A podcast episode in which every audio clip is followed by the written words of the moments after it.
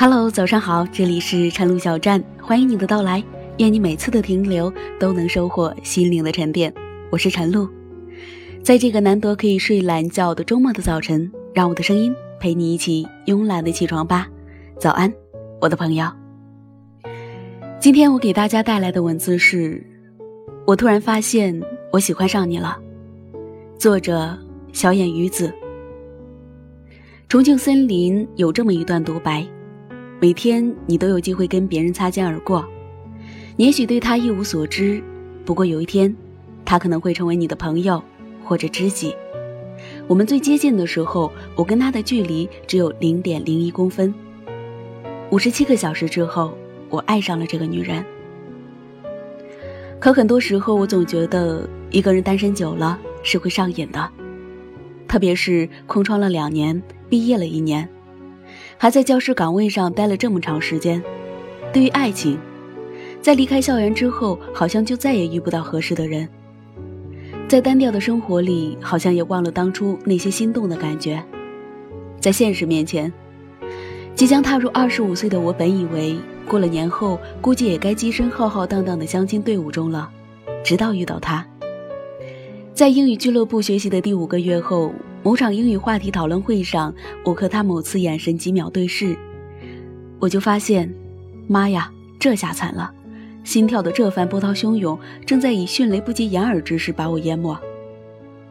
从前，我总觉得电影和歌曲里的词都使劲的矫情，什么直到遇见你，我才相信了爱情，巴拉巴拉。现在发现。当缘分来的时候，原来尘封了多年的少女心，一言不合就可以被立马唤醒。我都忘了那天我是怎么回的家，只记得我一路上对着地铁里的玻璃窗傻笑。走家里的巷子的时候，整个人就跟飞了起来一样。现在光是拿抱着他给的口语练习资料，就可以花痴好久。他那口流利的英语写在板板上的一笔一划，每个动作。转身时，衣服贴着的微微突出的肌肉线条，每一秒每一帧都在脑海里不停回荡，心花怒放。喜欢一个人的时候，整个世界都变得奇妙了。那天之后，我忍不住从朋友那里要来了他的一个微信公众号，开始一条条的搜他以前发布过的英语推文，但每次读到最后，却总有一种怅然若失的感觉。因为他下面的标签经常是某某公司的 CEO、某某机构讲师。这么优秀的男人，怎么可能看上自己？我当时想。于是我拿起镜子，仔细从上到下端详自己。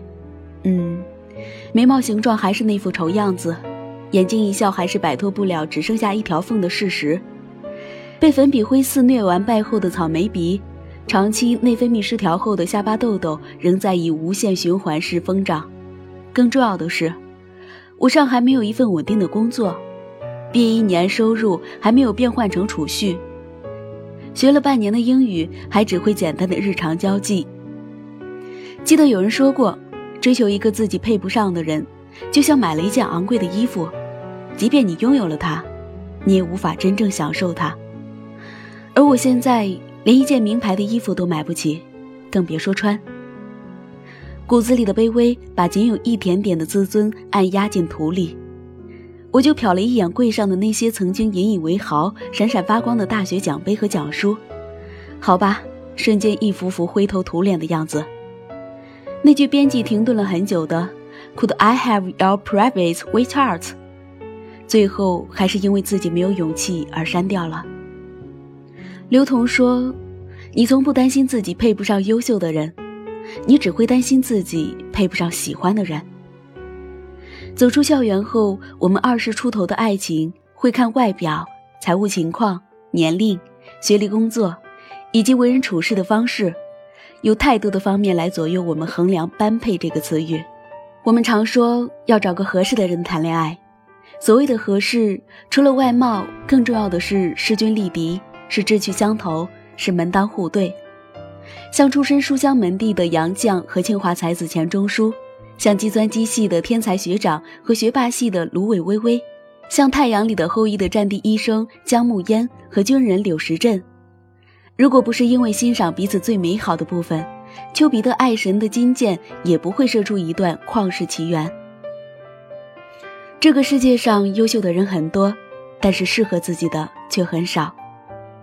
而恋爱中最糟糕的姿势是，我只能仰着头观望，而你只能低着头找寻我的存在。每一次的高攀或放姿低态都是一种折磨，只有步调一致，才有可能携手到老。但尽管如此，我还是害怕我努力的程度比不上遇见你的速度。在我开始学起英语的时候。你已经穿越东南西北跑英文演讲，在我开始运动健身的时候，你已经开始在练第八块腹肌；在我开始马文刚刚立志成为某平台签约作者的时候，你已经可以出书立作，找你签名的粉丝排起了无限长队。更可恨的是，我喜欢你的那一刻，发现你已经迷上了身材骄人、事业成功的女人。我不怕躲在暗处看你成功。但我真的怕一转身，连你的背影都可望不可及。据说每个人的一生大概会遇到两千九百二十万人，而两个人相爱的概率仅为零点零零零零四九。我希望在未来，当一份爱情的小确幸到来时，我能把它捧在手心里，淡定从容，笃定你是我一生的信仰和臂膀，护我周全，并给予我爱的天堂。所以。你等我好吗？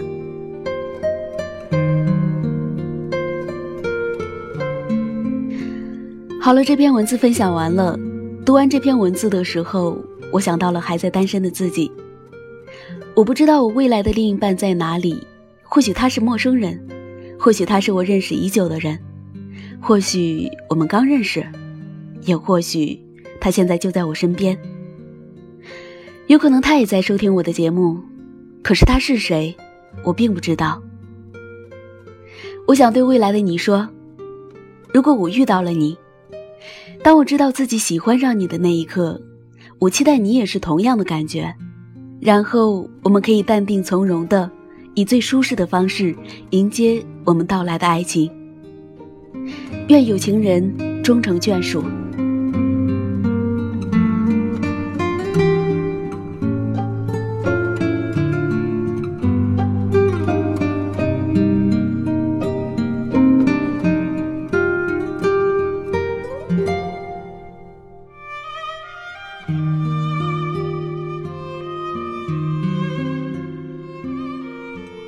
如果你喜欢我的节目，可以在微信搜索“陈露小站”，关注我的微信公众号。在接下来的日子，每个早上我都语音和你说早安。我们下期节目再见。